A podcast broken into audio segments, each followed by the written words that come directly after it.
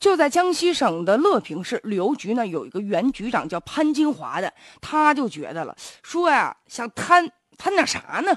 呃，最好别被人发现。那贪污还能不被人发现吗？他开始啊就想了，说这样吧，现在不有那红色旅游的项目吗？这个好，这钱呢支出相对他觉得比较自由，这安全，谁能来查我呀？于是呢，就将这黑手伸向了负责的这个。一些项目主动索贿达到了八点六万元，但是呢，天网恢恢，疏而不漏啊！就在二零一五年十月份的时候，因为严重违纪，接受组织调查。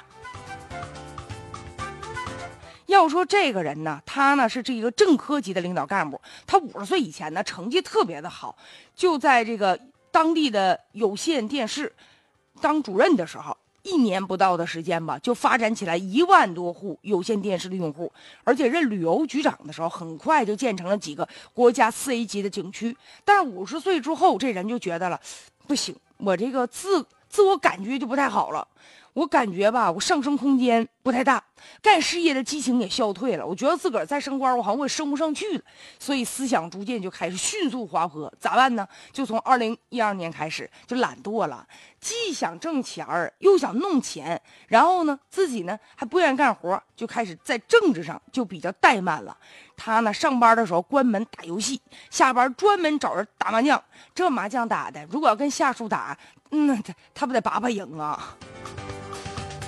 后来呢，就动心思了，万一心思一想着，这红色旅游项目好，嗯，领导不能过问，纪检部门能查这个吗？审计不能一路绿灯，他觉得自己是一个天赐良机呀，于是开始把这手啊就伸向了这个旅游红色这个旅游的项目了。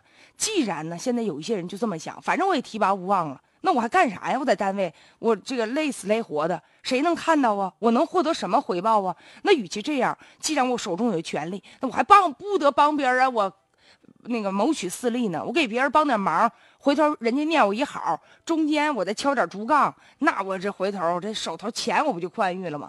所以这样的心理，就是像这个原局长潘金华，他这样的心理失衡和这种腐败的理论，其实除了他以外，别人。也有个别人也有这样的想法，其实也是。